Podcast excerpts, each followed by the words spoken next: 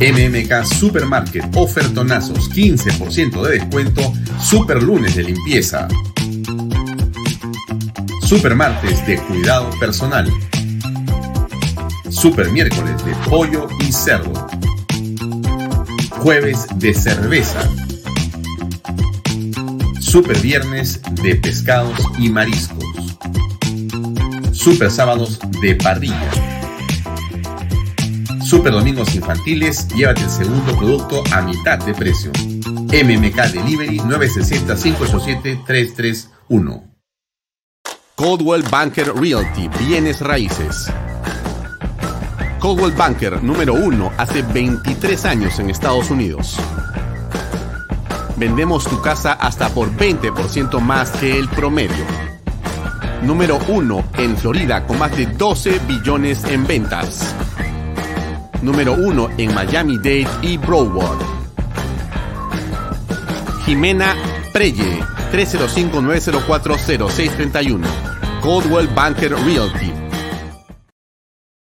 ¿Qué tal amigos? Muy buenas noches. 7 y un minutos. Gracias por acompañarnos como todos los días de lunes a viernes a las 7 en punto de la noche a través de Canal B, el canal del Bicentenario. Otra vez en Bahía Talks.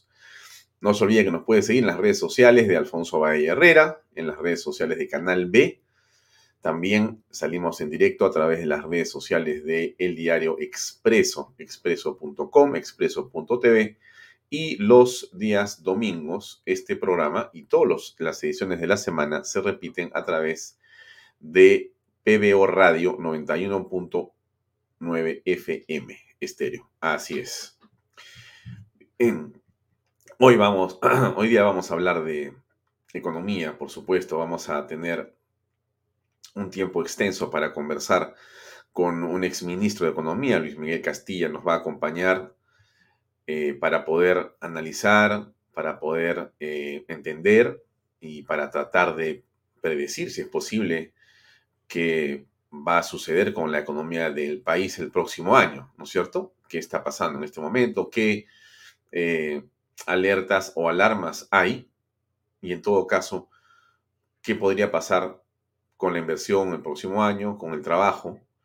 Y también, ¿qué consejo le podemos pedir a eh, Luis Miguel Castilla sobre qué hacer los que tenemos seguramente como la mayoría de peruanos o pequeñas inversiones o pequeños negocios o algo de ahorro todavía o los que ya no tienen ahorros y los que tienen obligaciones, en fin, qué es lo que se puede hacer para capear el temporal de lo que está ocurriendo. Si es tan malo como parece o si no es tan malo como algunos están sintiendo. Eso vamos a conversar esta noche eh, con eh, Luis Miguel Castillo. Pero antes de hablar con nuestro invitado, déjenme simplemente eh, hacer una pequeña introducción sobre lo que ha sido este momento político de, no sé, las últimas horas, los últimos días, el último momento, no sé cómo llamarlo, ¿no?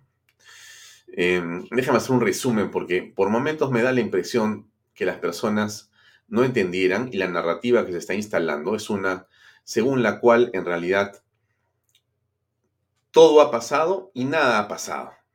Nadie es responsable de lo que está ocurriendo y de repente parece ser que los medios se han olvidado de lo que veníamos justamente denunciando todos desde las redes sociales en las últimas semanas. A ver, el martes 7 de diciembre de este año, el Congreso eh, decidió por mayoría no citar al presidente de la República, a quien se le pedía absolver algunas preguntas fundamentales que se hacen eh, no los congresistas, sino el común de los peruanos. El común de los peruanos. El presidente dijo algo el día de hoy al respecto. Dijo algo al respecto que quiero colocar solamente para comenzar esto. Los escándalos que se han dado, se han ventilado, por ejemplo, en Palacio de Gobierno, eh, son una muestra por la que nosotros tenemos toda la capacidad moral de decir que hay que separar las cosas inmediatamente. Mm, la capacidad moral. Sí, se está discutiendo la moral del presidente. Se le ha acusado al presidente, se le ha intentado citar para que responda un pliego interpelatorio para declararlo incapaz moral. El presidente dice que tiene todas las capacidades morales para poder afrontar. Exactamente no sabemos por dónde. Porque, a ver, creo que usted tiene las preguntas en, en su cabeza, en sus manos. Nosotros las tenemos también, solamente queremos recordar algunas de ellas. Porque eso es lo central, lo que queríamos saber y lo que no tenemos como respuesta. Por ejemplo, ¿no?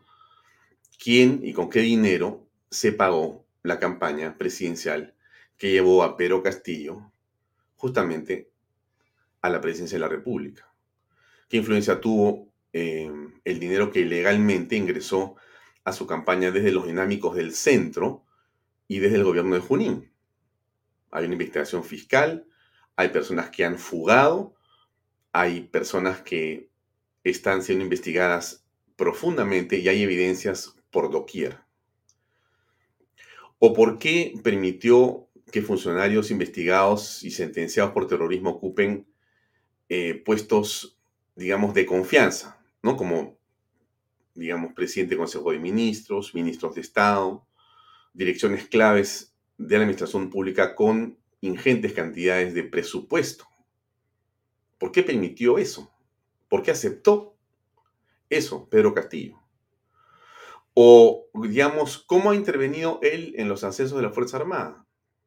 ¿Cómo explica que su secretario general, Bruno Pacheco, que a estas alturas está investigado por la Fiscalía, pero además ya tiene impedimento de salida del Perú, ¿Cómo explica que tuviera en el baño de su oficina, al costado del presidente de la República, 20 mil dólares? Eh, ¿De dónde venían? ¿Qué ha conversado con Bruno Pacheco? ¿El cómo se lo ha explicado Bruno Pacheco al presidente si el presidente no lo sabía?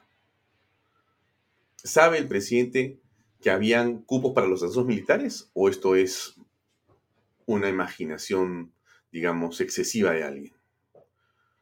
¿Por qué el presidente insiste en establecer relaciones diplomáticas con países promotores de violaciones de derechos humanos, como Cuba, como Nicaragua, como Venezuela? ¿Por qué insiste en ello el presidente de la República? ¿Por qué continúa con mensajes contradictorios sobre el manejo de la economía, que lamentablemente han traído una rebaja en la calificación del Perú y que han producido la salida de 15 mil millones de dólares desde que empezó su gobierno y que han paralizado la inversión privada y extranjera, nacional y extranjera, a cero. ¿Cuál es la razón que tiene el presidente de la República para, digamos, em, esa renuencia a la prensa? 120 días sin una sola conferencia de prensa a un medio local ni internacional.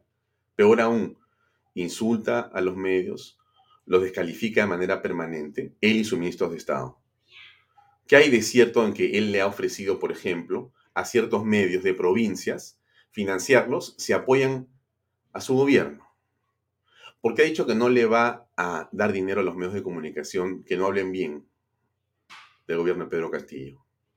Sabe el presidente que el dinero eh, del Estado no lo entrega él a su voluntad, a su discrecionalidad sino que es un dinero del erario nacional que nos pertenece a todos los peruanos y que va en partidas claramente establecidas para difundir campañas para que la ciudadanía se informe sobre temas relevantes de políticas públicas?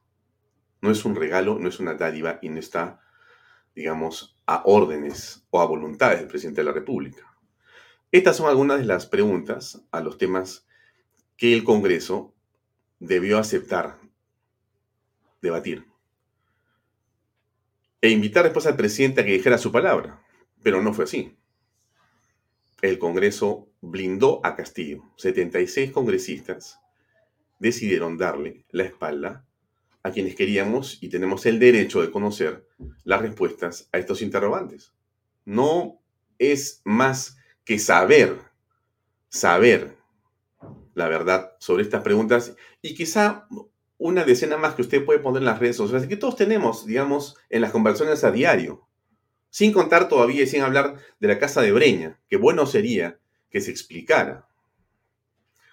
Entonces, Alianza para el Progreso se comportó de una manera, a mi juicio, equivocada, y si hago un juicio de valor, vergonzosa. Su líder, si se puede llamar así, al eh, don César Acuña, em, sin información, sin precisión, eh, justificó de una manera, yo creo que totalmente equivocada, por decir lo menos, la votación. Pero ¿qué dijo César Acuña? A ver, escuchemos, por favor. Ha pasado esta semana, tengo que decirlo, todo el mundo estaba esperando lo que, qué cosa pasaba en los famosos videos, los audios, y eso realmente ha habido una semana de incertidumbre y hemos tenido mucho cuidado de mirar los videos y no se ha visto nada. Entonces es lamentable, entonces eso que eso ha hecho, eso ya nos ha hecho tomar una decisión que nosotros no vamos a apoyar para que se admite, se admita la vacante.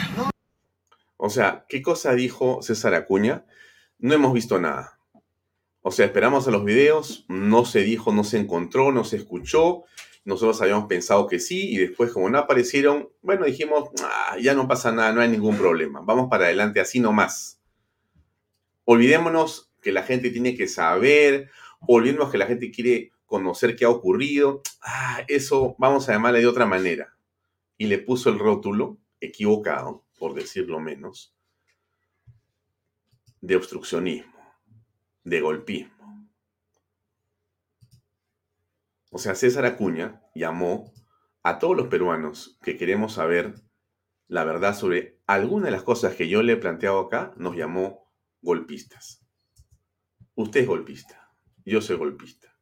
Nosotros somos golpistas. El verbo golpista es el que nos toca pronunciar, porque César Acuña compró esa narrativa.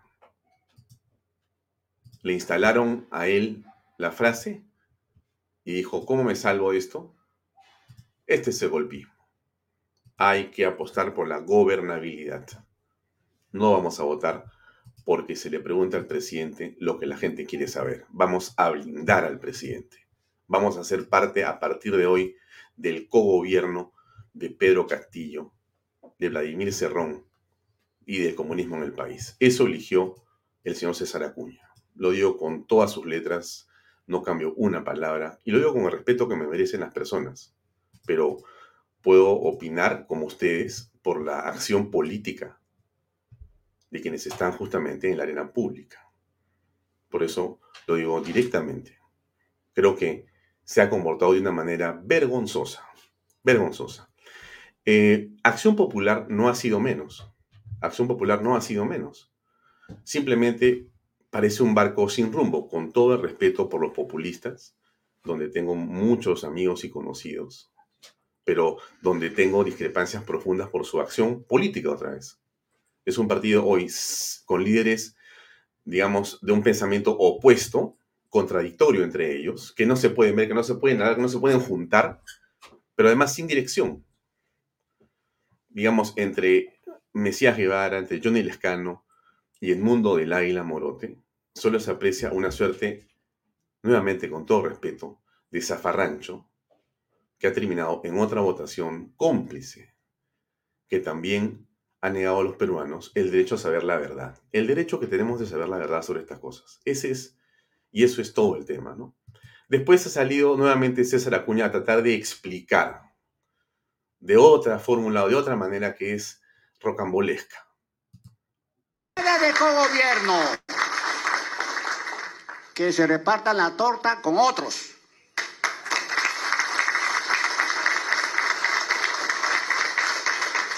Que se reparta la torta con otro. Ya he visto que, que Somos Perú ya se alió con el gobierno. Ya he visto que Podemos se alió con el gobierno. Ya he visto que el Partido Moreno se alió con el gobierno. Eh, eh, los morados, ese es su problema. Pero no vamos a permitir porque lo vamos a fiscalizar. Co-gobierno. Eso es en realidad en lo que está el partido Alianza para el Progreso y el Partido Acción Popular desde el día 7 de diciembre a las 7.45 de la noche que se produjo la votación esos dos partidos son parte del gobierno de Pedro Castillo y Perú Libre. Esa es la verdad. Es evidente que eh, don César Acuña y también los partidos aludidos se quieren desmarcar en este momento, como sea, ¿no? Porque se dan cuenta que han ganado en los votos, pero han perdido en la moral. En la calle, la gente los repudia, se avergüenza de la forma de votar. Y bueno, eso es lo que también algunos medios han comenzado a señalar con claridad, ¿no? Es una foto de la vergüenza, lo escribió Perú 21. También lo ha hecho Expreso. Editoriales están en diferentes medios señalando la vergonzosa actitud que hemos visto de los partidos que se han, digamos, eh, aprovechado del el supuesto audio que nunca apareció en un medio de comunicación para, por esa razón, justificar que ahora sí iban a votar en favor de la gobernabilidad. La foto a toda resolución para que no se la pierdan. Y la foto del que manda en Palacio. El verdadero hombre fuerte. El que va a poner en los próximos días al primer ministro y a los principales ministros de Estado. Vladimir Cerrón. Esa es la historia. Y esa es la votación. 37 Perú libre, 35 en contra de la admisión al debate de la moción de vacancia por incapacidad moral. Acción Popular, 14 votos en contra. Alianza por el Progreso, 12 votos en contra. Se salvaron ahí honrosamente tanto Quiabra como Echaíz. 6 de Somos Perú, 5 de Juntos por el Perú, 3 del Partido Morado, 1 de los no agrupados, y ese es el final. Y los cuatro de abstención de Podemos, que simplemente, pues, este, en fin, vamos a comentarlo de Podemos porque no tiene sentido. Pero esa es la historia. Y lo quería dejar ahí, no quiero avanzar más porque tenemos que conversar de economía, que es el tema para el que he invitado a Miguel, a Luis Miguel eh, Castilla. Pero me parece central no perder el foco en que esto es en realidad eh, el problema en este momento. Este es el problema político. La pregunta que nos hacemos todos es si esta situación que hemos descrito eh, va a afectar la economía. Si podemos hablar de cuerdas separadas, si podemos pensar que, como algunos indicadores parecería que señalan, las ventas de fin de año podrían asemejarse en algo a las del año pasado. De repente pueden superarse. Y de repente el próximo año vamos a crecer más o no. Entonces, por eso era tan importante para nosotros conversar el día de hoy con Luis Miguel Castilla. Él ha sido ministro de Economía en el Perú. Antes ha sido viceministro también. Es un hombre que está vinculado al sistema económico, al sistema financiero. Es un hombre que analiza, que escribe, que estudia y que está, digamos, conectado a los movimientos telúricos que a veces no se conocen o no se aprecian sobre la economía. Y por eso es tan importante y es tan importante poder conversar con él. Y por eso le damos la bienvenida al programa. ¿Qué tal, eh, Luis Miguel? Gracias por acompañarnos. Buenas noches. Gracias, Alfonso. Buenas noches. Gracias por la invitación. Eh, eh, yo quisiera conversar por la primera pregunta. Es, ¿Qué opinas del manejo económico de este gobierno en lo que va de su gestión? Pésimo.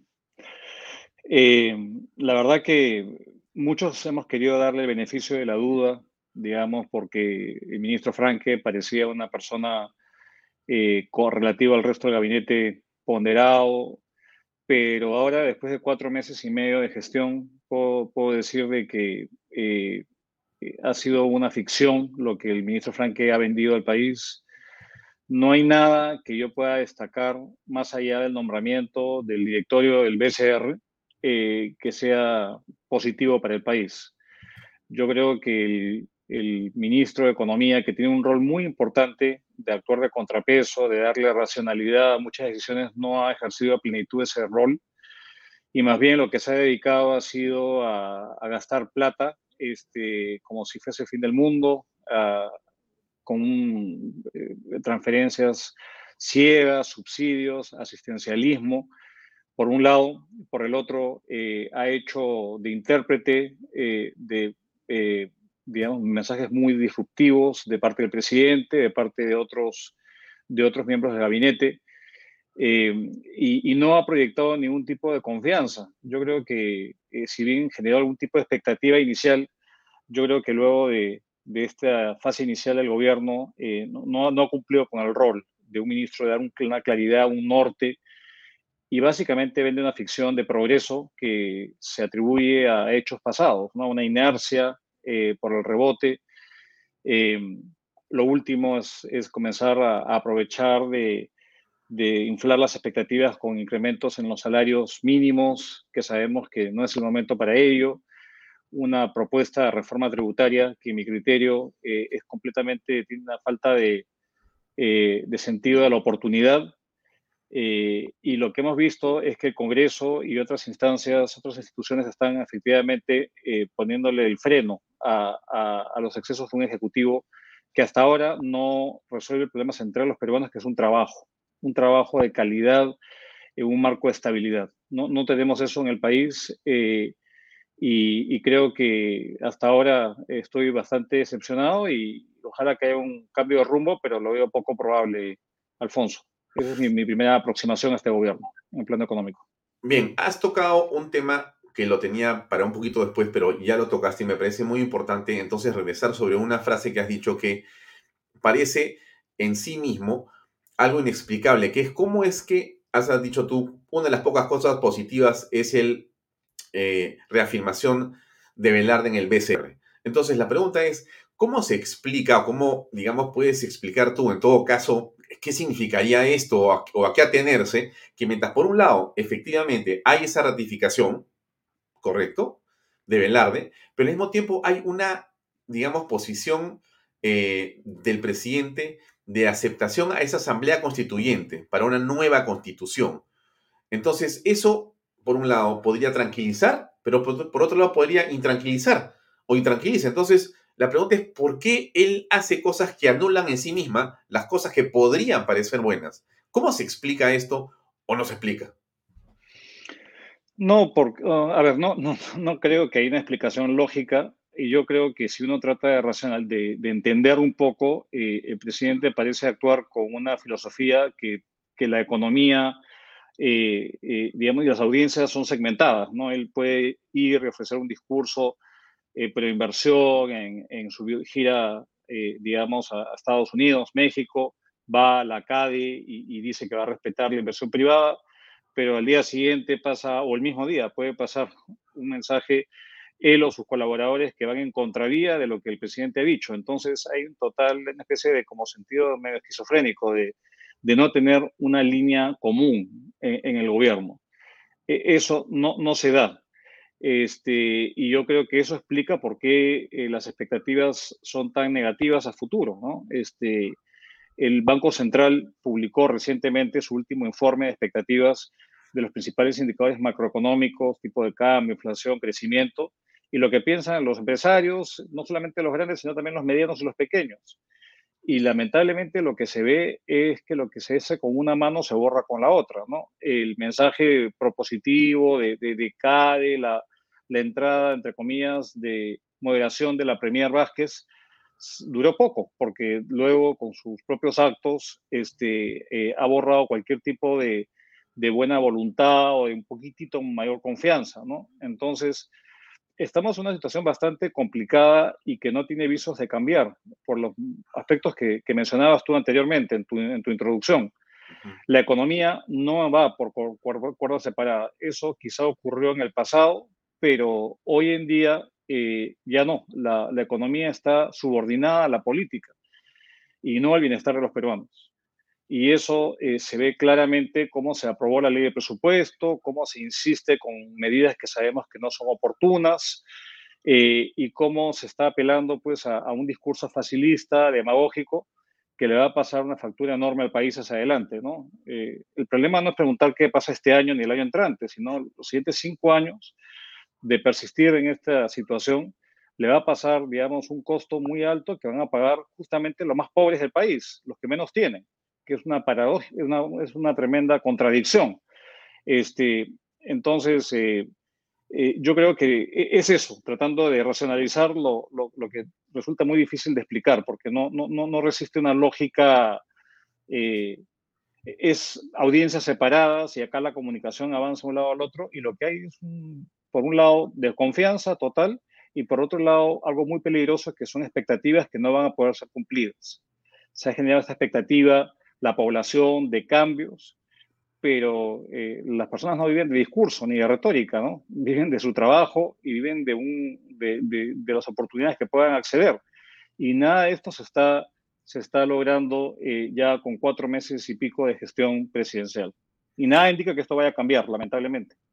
Bien, a ver, tú has manejado la caja del Estado, tú has conocido cómo se distribuyen eh, los ingresos para poder cumplir con las obligaciones y con los programas de desarrollo y con las inversiones sociales que tiene, digamos, el gobierno. Tú has manejado esa, esa, esa caja, has estado con, el ministro, con los ministros, digamos, de la producción y solamente con el jefe de Estado en su momento has decidido por dónde sí, por dónde no, por qué no más, por qué menos, porque no se puede contestar a todos.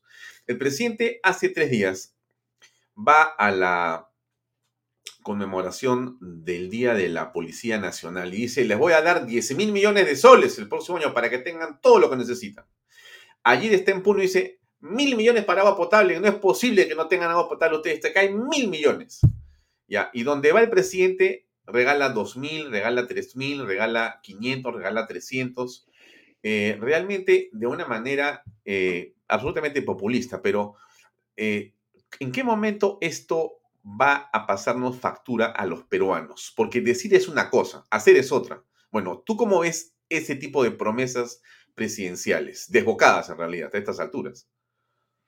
Bueno, creo que lo que, lo que acabas de narrar, Alfonso, eh, te muestra que tenemos un ministro de Economía que no ejerce, porque eh, el ministro de Economía no solamente plantea la política económica del país, sino es un arquero que para penales y que pone su cargo a disposición cuando no, no, concuerda con los mensajes que emite su jefe, el presidente o el premier de turno, y busca cierta consistencia eh, al interior del gabinete. Entonces, hay una cosa que se llama carta de renuncia, y si un ministro no está de acuerdo, tiene que presentar su carta de renuncia y vendrá otro que lo reemplace. Pero no estamos viendo ese rol de, ese, ese rol de disciplinar a un presidente. Y, y de hecho, eh, el hecho de haber gastado toda la recaudación excepcional que se dio por el rebote económico eh, en esta etapa y por eh, esa recaudación con el pago de deudas tributarias que siguen en litigio, pero que las empresas mineras han decidido pagarle al Estado. Esto lo que ha debido hacer es comenzar a reponer el ahorro fiscal para enfrentar la siguiente crisis cuando ésta venga, pero no, todo lo contrario, ha sido simplemente regalar subsidios a diestra y siniestra, pensando que esto va a continuar al infinitum, ¿no? Y eso alimenta obviamente una voracidad de parte del presidente. Pues el ministro de Economía hasta que aprueba y aprueba y aprueba gasto, obviamente que el político va a hacer lo propio, ¿no? A mí una cosa, Alfonso, que me llama la atención ha sido lo fácil que ha sido la aprobación de la ley de presupuesto, teniendo un Congreso supuestamente de oposición. Usualmente son muy discutidas estas leyes de presupuesto. A mí me tocó participar en cinco leyes de presupuesto, tres como ministro y dos como viceministro. Y son cuartos intermedios donde tienes que eh, resistir todas las demandas adicionales y las presiones y se pasan no holgadamente, sino se pasan con las justas. Pero acá hemos tenido una aprobación muy fácil, muy rápida, y, eso a mí me llama mucho la atención, ¿no? Porque eh, ¿cómo es así que ocurre esto en un Congreso que, usualmente siempre es populista por definición, pero es porque el MEF les ha abierto el caño, ¿no? Este, y no ha ejercido su, su rol. Y esto no se ve ahora. En general, el Perú está debilitando su marco fiscal, este, tiene capacidad de endeudamiento hoy, pero hacia futuro hay ya todas las alertas prendidas, ¿no? De que esta este milagro peruano que tuvimos en el pasado, digamos, ya se acabó y somos un país irresponsable y respetuoso de nuestras leyes, ¿no? No tenemos unas reglas fiscales vigentes como tal, eh, más allá de un año. Este, y esto, la verdad que eh, lo que genera es, es, es, minar la credibilidad que tantos años costó ganar, ¿no? Gobiernos de distinto digamos, tinte ideológico, de centro, de centro izquierda, centro derecha, eh, han gobernado el país los últimos 25 años. Este, y esto, han habido temas que se han continuado, ¿no? La, apuesta por no hacer, tomar medidas unilaterales. ¿Qué cosa se hace la Premier? se tira contra la seguridad jurídica en el tema del cierre de las minas en, Ayacucho. no cerrar la economía, ¿Qué hace el ministro de Agricultura con el aporte del MEF? Vamos a proteger al pequeño agricultor incrementando aranceles. ¿Y esto qué significa? Puede ocasionar represalias comerciales de los socios comerciales. Estados Unidos no se van a quedar pues mudos, no van a actuar. Y esto también encarece el costo de los bienes a los consumidores. Y así un largo tema de comenzar a, interrumpir y, políticas que eran políticas de Estado, que han dado beneficios al país. Entonces, este, yo, yo mi, evaluación es así, de, ese tipo, ¿no? Eh, el presidente hace y no tiene forma, tiene un, consejeros económicos que efectivamente le digan qué puede hacer y qué no puede hacer. En mi época me tocó trabajar con el presidente Humala. El presidente Humala venía también con una idea de, de un Estado redistribuidor, pero a él, él, le quedó claro que para poder redistribuir tenía que generar riqueza, cosa que, que dejó hacer. Y se rodeó, creo que, un equipo eh, de técnicos independientes que le permitieron eh, eh, gobernar un país con, seriedad este, y con ponderación, cosa que no vemos en este, en este momento, ¿no? Entonces, este, por eso es, es mi, mi, apreciación tan negativa y yo al comienzo le da el beneficio de la duda, pero hoy ninguna, ninguna porque después de cuatro meses no hemos visto nada que diga, ok, acá hay una política que está, eh, digamos, dirigida a mejorar el crecimiento potencial, la productividad, mejorar la calidad de los servicios eh, básicos. No, hay nada. Y, plata, pedir plata y prometer cosas no es la solución a los problemas del país, Alfonso. No lo es, y te lo digo con conocimiento de causa. La plata no lo es todo. Es gestión pública, es transparencia, es tener un norte claro, y nada de eso hay, lamentablemente. Pero el ministro Franke más bien apuesta por incrementar los impuestos a los formales, por incrementar los impuestos a las mineras. Eh, y además, y para ello pide facultades en materia tributaria. ¿Qué piensas al respecto? ¿Debe dársele? Yo fui invitado por la Comisión de, Economía conjuntamente con otros expertos y, la verdad que no, no, yo creo que no. Eh, y, de hecho, un, hecho que parece que no ha calado mucho en la, población es que nunca en la historia contemporánea del Perú se le han dado facultades eh, delegadas a un ejecutivo para que incremente tasas de impuestos. Nunca. Incluso gobiernos que han tenido mayoría. Y te doy un ejemplo. En el caso de hace 10 años, en mi gestión, se diseñó un nuevo esquema minero. Se creó el impuesto especial a la minería, se cambió la forma de cálculo de las regalías para que sean progresivas, basadas en la utilidad y captar estos ingresos extraordinarios, eh, manteniendo la competitividad. Y eso se hizo a través de proyectos de ley que fueron discutidos de manera transparente y abierta en el Congreso, para llegar a algo ponderado, a algo donde si bien tú maximizabas la recaudación por un lado, pero por otro lado estabas también dando una señal de, mantener la competitividad, de salvaguardar los contratos de estabilidad tributaria que habían firmado muchas empresas mineras, cosa que no se está dando en la actualidad. Y acá me preocupa que hayan dos dictámenes, en, digamos, totalmente contrapuestos. ¿no? Por un lado, eh, el dictamen que ha sacado la Comisión de Economía le da ese voto de confianza al MEF para que altere eh, el, impuesto mínimo, las tasas marginales, si puede deducir tipo de gasto, la base imponible de un esquema que funciona, por un lado, y por otro lado la Comisión de Constitución, que ha dicho no, eso se tiene que, se tiene que discutir en el Congreso. Entonces, esperemos que prevalezca eh, la, la, comisión dictaminadora principal, que en este caso es Constitución, por ser un, tema de facultades que, que, se le otorga, digamos, a, que el Ejecutivo está, está solicitando. Eh, y esto no mate a la gallina de los huevos de oro, porque de por sí estamos en un entorno bastante enrarecido con conflictos sociales en el corredor minero del sur, estos arrebatos de la Premier que, ha costado una pérdida de credibilidad y de valor para las empresas que apuestan capital en el país. eh, eh, y, ahora un marco tributario que puede cambiar y puede salir cualquier cosa. Entonces, si el MEF está tan interesado en sacar esto, pues que, que lo haga como tiene que hacerse, que presente todas sus cartas y que se discuta abiertamente en el Congreso, como lo hicimos hace 10 años. Eh, yo sí celebro que el Congreso haya sacado de los dictámenes cualquier tipo de incremento en el impuesto a la renta. Ya no hay impuesto a la renta en alquileres, ni bienes ni ganancias de capital, ni ha quitado esta idea de quitarle la afectación el IGB a las pólizas de seguro de vida, este, y está ejerciendo el rol que le compete. Estamos en una democracia y la democracia es de pesos y contrapesos y discusión transparente, pública y abierta. Entonces creo que eso es lo que tiene que primar.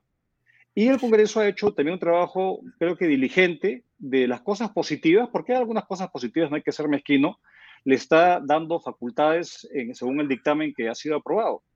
Entonces yo creo que lo bueno, apoyarlo y aquello que signifique una discrecionalidad excesiva y subir impuestos en base a prejuicios ideológicos o, agendas personales sin medir el impacto que esto tiene sobre la generación de riqueza del país, eh, eh, digamos, el Congreso está bien en lo que está haciendo.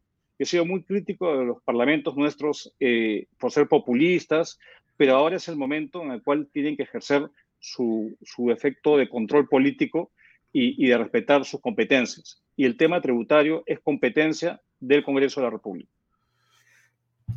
Has hablado y has este, mencionado eh, la palabra transparencia como un elemento esencial en el gobierno y en la gestión pública, pero estamos frente a un gobierno que más bien rehuye a la prensa, rehuye de los medios, denosta de ellos, insulta, eh, descalifica a los medios, un presidente que no da entrevistas, no sabes lo que piensa Castillo frente a nada y ya no le importa. O sea, ya el modelo y la, digamos, forma de gobernar de Pedro Castillo es yo no hablo de nada con la prensa, no respondo a ninguna pregunta.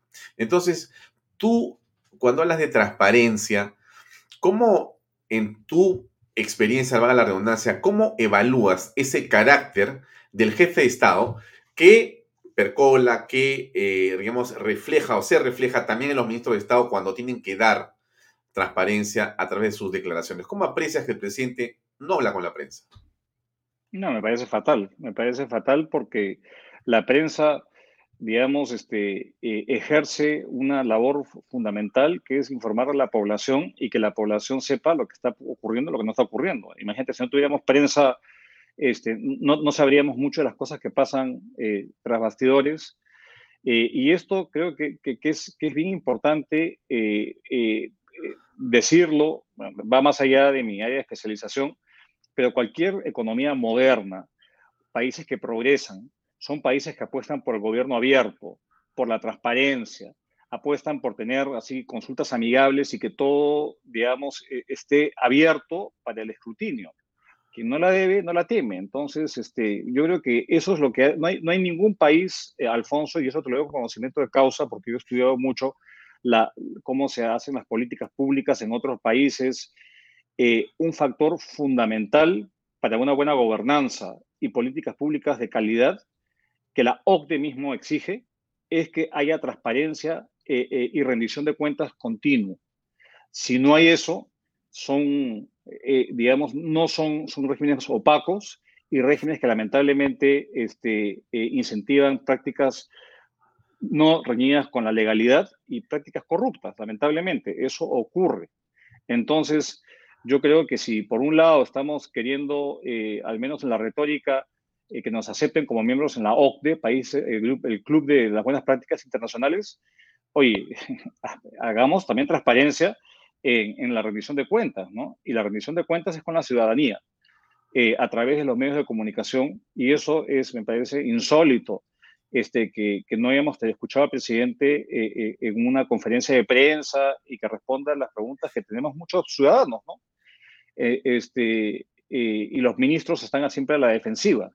Entonces, creo que uno también aprende de las críticas y hay capacidad de enmienda y uno se puede equivocar al ejercer cargos de importancia pero si no escucha o tiene una versión eh, sesgada, este, entonces yo creo que eso no, no, no hace una sociedad, digamos, que quiera civil, desarrollarse. La transparencia es absolutamente fundamental y, es un tapón al crecimiento. ¿ah? Si no hay mejora en, esto, yo creo que ahí estamos lamentablemente este, destinados a retroceder en lugar de avanzar. Bien, el ministro Pedro Franque ha estado eh, muy contento escribiendo en su tweet varias cosas o retuiteando en las últimas horas. Yo quiero comentar eh, algo de esos tweets y este es el más importante, por lo menos para tocar en este momento contigo, eh, Luis Miguel Castilla. Déjame leer los dos tweets y te pediría un comentario. El primero que está abajo dice lo siguiente. Retuitea al Twitter del Ministerio de Economía, ¿no? Dice, ministro Pedro Franque, lo citan a él. O sea, él se, él se retuitea porque lo citan. Bueno, no importa. Dice, el precio de los metales está en un nivel muy bueno. Más de 13.500 millones han ingresado a las empresas mineras desde que comenzó el alza de precios y pensamos que esta riqueza debe compartirse con justicia, resguardando la competitividad del sector. A ver, ¿qué piensas de ese primer tuit del ministro Pedro Franque. ¿A qué te huele o qué te parece? Bueno, creo que al hablar con... O sea, yo creo que el tema eh, es que felizmente tenemos un esquema que se ajusta, las empresas pagan mayores impuestos, mayor impuesto a la renta, mayor, mayores regalías y impuestos especiales cuando los precios suben. Eso ya ocurre. Y eso es lo que ha permitido financiar la expansión del gasto fiscal que hemos visto eh, este año. Entonces, eh, yo creo que él confunde tener más recursos con los problemas y los desafíos de la gestión pública que hace que esos recursos no se traduzcan en bienestar para toda la gente. Recursos hay. Se acaba de aprobar un presupuesto expansivo de casi 200 mil millones de soles. Eh, y uno se pregunta si esos 200 mil millones de soles, que es la apuesta para el año entrante, efectivamente va a mejorar la calidad de vida, el acceso al agua potable, una cantidad de brechas que no se cierran. Entonces, yo creo que él debiera acompañar cualquier tipo de propuesta tributaria en cómo va a, cómo va a traducir esos recursos eh, con eh, intervenciones efectivas, eficientes, transparentes, y de eso no se oye nada. Este, y cuando el, el otro tuit que no lo has leído, pero que es importante, y hablando de temas de transparencia, Alfonso, eh, yo conozco muy bien, yo he trabajado 25 años en los organismos multilaterales en Washington eh, este, y conozco cómo funciona el Fondo Monetario, el Banco Mundial. Eh, Ese es el segundo, el segundo tweet, Luis Miguel. Déjame leerlo solamente para que darle contexto a las personas. Dice el ministro Franke, ya tenemos un informe preliminar del Fondo Monetario Internacional que dice que el Perú tiene una posibilidad de aumentar un poco los impuestos en el sector minero manteniendo su competitividad y podemos lograrlo reforma tributaria ya, pone con hashtag feliz don Pedro Frank. ¿Cómo piensas al respecto? No, yo, yo pienso que, ah, ¿por qué no, hablando de transparencia, comparte ese informe del Fondo Monetario a la población y a la Comisión de Economía, que entiendo todavía no lo ha visto, eh, aducen a que todavía ese informe tiene que pasar por los filtros del directorio, del, Fondo Monetario, pero estas instituciones nunca dan propuestas específicas, jamás dan eh, propuestas muy genéricas porque ellos no pueden estar endosando este, políticas públicas que se, llevan a cabo en ciertos países. Así no funciona. Entonces yo quisiera ver, efectivamente, leer el informe del Fondo Monetario, que el Congreso eh, que dictamina esto lo lea y efectivamente saber si eh, ellos dicen eso. Porque a mí me llama mucho la atención que, el fondo se pronuncie tan categóricamente sobre esa posibilidad. Acá eh, estamos, obviamente, si ellos ponderan eso, con el hecho de que hay conflictos sociales, con el hecho de que hay problemas en la producción minera, eh, eh, yo estaría mucho más cauto en decir, oye, acá facilitemos la vida para que esos 15 mil millones de dólares de inversión que ya está lista para entrar, que ya tiene estudio de impacto ambiental aprobado, que tiene licencia social aprobada, oye, se dé. Pero si tú comienzas a mover todas las reglas del juego, comienzas a cambiar el marco tributario, comienzas a crear nuevas intelequias como esta que ya pasó, digamos, a, ya se olvidaron de eso. Entonces, creo que hay que poner todo en perspectiva. Acá, por ser angurriento, el MEF se puede quedar, eh, digamos, con una reforma capaz muy más progresiva, progresiva de la que ya hay, pero que sea una reforma en el papel, porque si esas inversiones se deciden irse a otro lado, y eso verdaderamente ocurre, este, estamos hablando de letra muerta. Entonces, yo creo que el régimen que tenemos funciona y funciona bien. Este año se va a triplicar la recaudación minera. Eh, y, eso es gracias a tener un esquema progresivo. Las empresas que más ganan pagan más impuestos. Y eso es evidente, eso pasa en todas partes.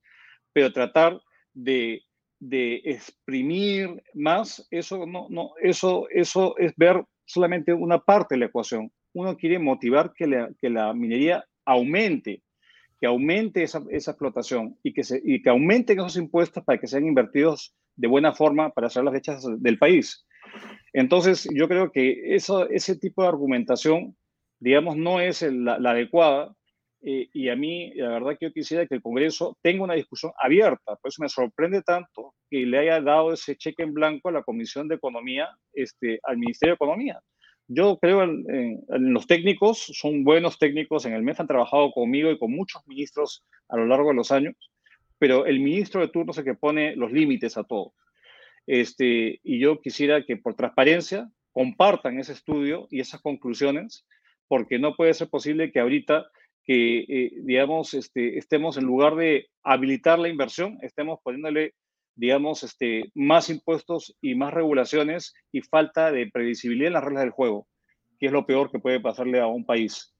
Este, entonces yo, yo estoy en desacuerdo, totalmente en desacuerdo y, es falso que no se puede discutir y traer propuestas técnicas al Congreso. En mi época se hicieron y se discutió abiertamente la Comisión de Energía y Minas y Economía conjuntamente y hubo una discusión abierta y hoy día esa reforma ha dado resultados porque ha permitido esta mayor recaudación cuando los precios se han incrementado. Entonces, hay que ser transparente y consecuente este, y, no manipular la información como parecía estar haciendo el ministro de Economía. Ahora, los rumores, Lima es una ciudad de rumores, pero en fin, de eso también eh, se nutren las redes sociales y la opinología, o en todo caso los programas como este, porque se trata de saber qué puede pasar. Entonces, eh, habíamos mostrado una imagen de el señor eh, Vladimir Cerrón en Palacio de Gobierno una imagen de un hombre que ahora es poderoso completamente dentro de lo que es, digamos, el escalafón del poder, ha hecho una alianza importante con el presidente, le ha perdonado la vida. Y eso, eh, sin duda, genera un, seguramente, expectativa en cuanto a un nuevo primer ministro y posiblemente un nuevo ministro de Economía. ¿Esto cómo lo aprecias tú? ¿Qué crees que va a pasar? Eh, la verdad, Alfonso, este, yo también he escuchado los mismos rumores, este, pero la verdad que yo no sé qué tipo de técnicos van a querer entrar eh, a un gobierno donde la prioridad es cambiar el capítulo económico de una constitución que transformó al país eh, positivamente. Entonces, yo, yo, la verdad que no sé qué ministro de Economía va a querer entrar a un gobierno que tiene una agenda que va cambiando día a día según, digamos, la audiencia a la cual se dirige el mensaje. Entonces, yo, yo, la verdad que yo creo que el ministro Franque, digamos, este, a comienzo dio un esfuerzo moderador, pero los hechos ahora creo que, en mi criterio, no, no, ha estado a la altura del cargo.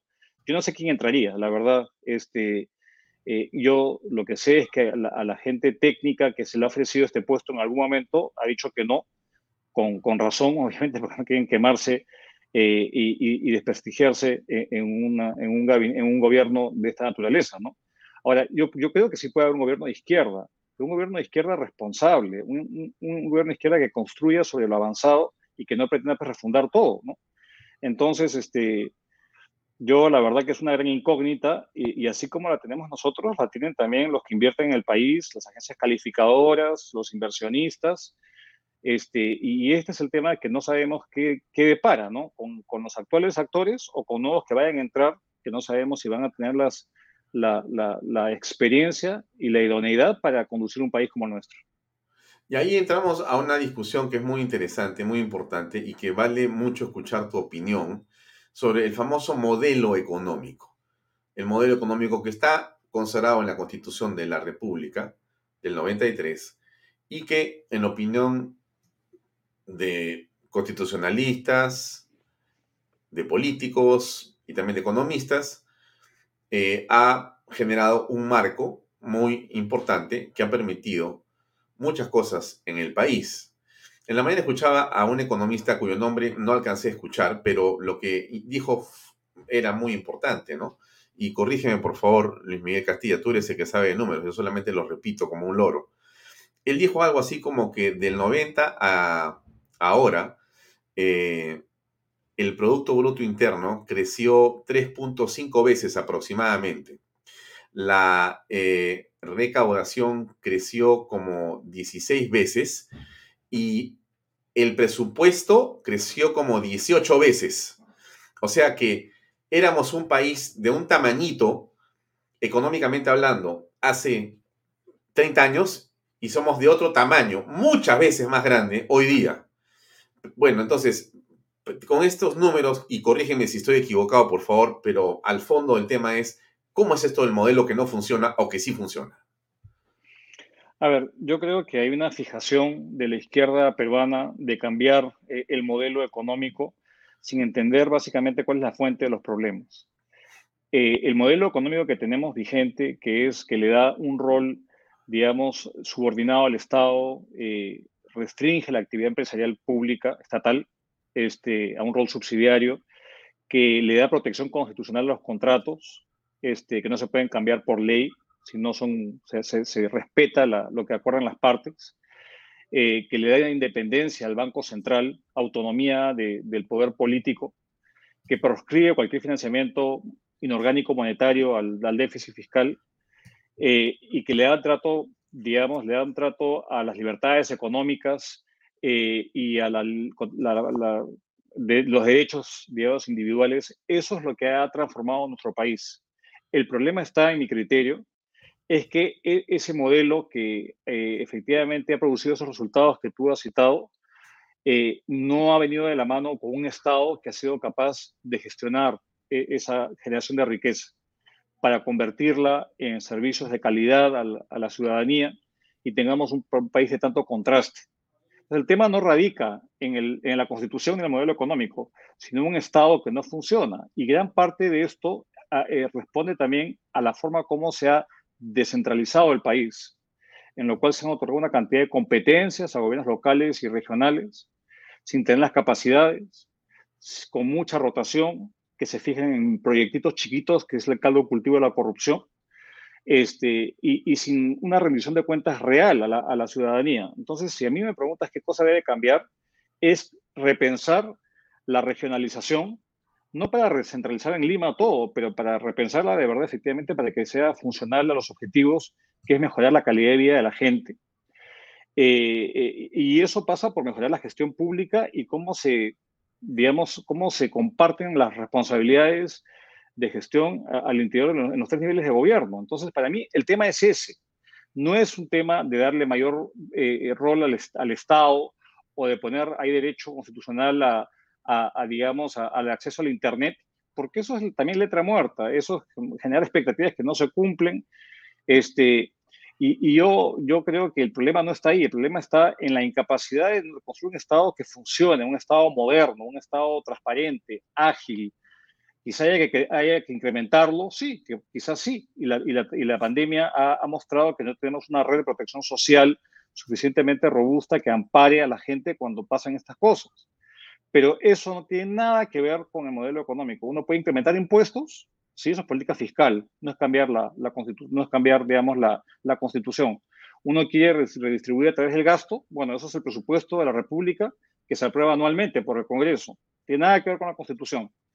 Y, y, hay, una, y hay un tema que, que acá aprovecho, eh, digamos, tu pregunta para, para decir, porque hay una fijación con estos contratos que firman las transnacionales, y eh, que son contratos lesivos al interés del Estado. Eso es una falsedad total porque tenemos un esquema de, de resolución de controversias y cuando hay controversias de inversionista y Estado se elevan a arbitrajes internacionales, al CIADI, por ejemplo, y los de 18 casos que efectivamente han llegado a laudos arbitrales, en 15 ha ganado el Estado peruano.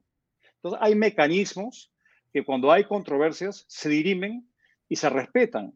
Entonces, este cuento de los contratos lesivos e, es un cuento. Ahora, dicho eso, ¿Se puede mejorar la regulación? Se puede. ¿Se puede mejorar la fiscalización? Sin duda.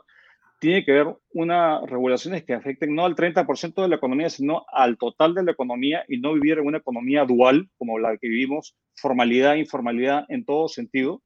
Pero todas esas cosas tienen poco que ver con el cambio de la Constitución. Entonces, la verdad, eh, yo no entiendo qué problema se pretende resolver eh, enarbolando esta agenda que lo que hace es crear, zozobra, crear incertidumbre y generar expectativas que no vas a poder cumplir. Entonces, eh, a mí que me expliquen y como ciudadano yo quisiera saber qué problema se quiere resolver cambiando los artículos 60, 62 de la Constitución, eh, que son la madre del, del, capítulo económico.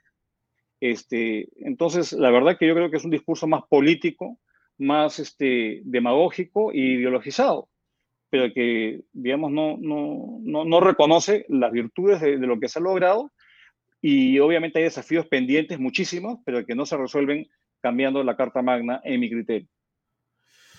Última pregunta, mi estimado Luis Miguel Castilla. Eh, el señor Cerrón tiene hoy día una influencia decisiva en el gobierno del Perú, queramos o no queramos, esa es la realidad. Y entonces se avecina un cambio de gabinete donde muy posiblemente Cerrón ponga a una buena cantidad de ministros que piensan o que van a, obedecer sus designios. Y en esa línea, eh, el señor Velarde en el Banco Central de Reserva podría ser un sostén, podría ser un dique, podría ser el último factor, digamos, de seguridad de la economía y del modelo que ha tenido tanto éxito en el país. Entonces, la pregunta es, si Cerrón dice fuera Velarde, ¿estaríamos en una situación grave o no? Gravísima, pero creo que no puede, porque felizmente tenemos instituciones y están funcionando. El directorio del Banco Central puede ser removido por falta grave este, y tiene, ha sido ratificado el presidente del, del BCR y la mitad del directorio por el Congreso. Entonces no se puede alegremente remover a, estos funcionarios de esos cargos. Entonces yo creo que por ahora, felizmente, este, eh, tenemos esa isla, pero eso no es suficiente. Hay otras instancias. El año entrante, este, Alfonso, se renuevan las cuatro cabezas de los organismos regulatorios, reguladores, este, los IT, los CITRAN, que son tan importantes para la inversión. Entonces vamos a ver, ojalá, que respondan al concurso público que, que la ley establece y no hayan estos nombramientos este, poco felices, como en el caso de Indecopi y otras entidades que son fundamentales para el quehacer económico. Pero yo creo que a, a tu pregunta sobre el tema de, de, del Banco Central, eh, es, eh, digamos, la institución ahora clave, pero no es suficiente. Tú requieres a un Ministerio de Economía que ejerza a plenitud su rol, a una superintendencia de bancos que también se renueva, que ya sale Socorro Jensen, entiendo, es un, también un puesto muy importante para la estabilidad financiera del país. Eh, y, y, y, bueno, y otro tipo de puestos que son más políticos, pero que tienen gran incidencia económica, ¿no? Los miembros del TC, por ejemplo, Ajá. que actúan como una, digamos, este, como un Senado que, que corrige los excesos de los, de, de, de los poderes del Estado, sea quien, quien fuese, ¿no? Este, entonces creo que hay una serie de nombramientos que se vienen, que son muy importantes, no solo en lo político, sino en lo económico, y que hay que estar muy pendientes eh, y muy informados porque estos tienen incidencia en la vida de todos, los de empresarios grandes, chiquitos y todos los ciudadanos. Y al final no hay que perder de vista que si no hay bienestar económico, al final todo se cae. Yo creo que eso es lo fundamental. Y ojalá que el gobierno se dé cuenta de la importancia que tiene generar eh, crecimiento o oportunidades, porque de discurso y de promesas incumplidas no se vive. Y eso es un mensaje que creo que hay que, que, cale este, y parte de la frustración que, se siente, porque oportunidades hay miles en el país, pero también se pueden depredar fácilmente. Luis Miguel Castilla, gracias por acompañarnos en Vaya Toque esta noche. Hasta otra oportunidad. Si no te veo hasta fin de año, un buen abrazo y una feliz Navidad y un próspero 2022. Ojalá. Gracias por acompañarnos. Igualmente, Alfonso. Gracias. Gracias. Bien amigos, llegamos al final. Era eh, Luis Miguel Castilla, nos acompañó en una excelente interpretación de lo que está pasando en el país desde el punto de vista de la economía. Ahí ya usted tiene para escuchar este programa nuevamente en Bahía Todos en Canal B cuando quiera. Compártalo. Creo que es muy importante eh, las precisiones que ha hecho Luis Miguel Castilla. Él habla eh, obviamente sin ningún tipo de tinte político y básicamente como un técnico. Y desde esa posición ha hecho un interesante análisis descarnado de lo que es el manejo de la economía del sombrero. Bien, mañana nos vemos a las 7 en punto en otra edición de Vaya Talks, siempre por el canal del Bicentenario. Buenas noches.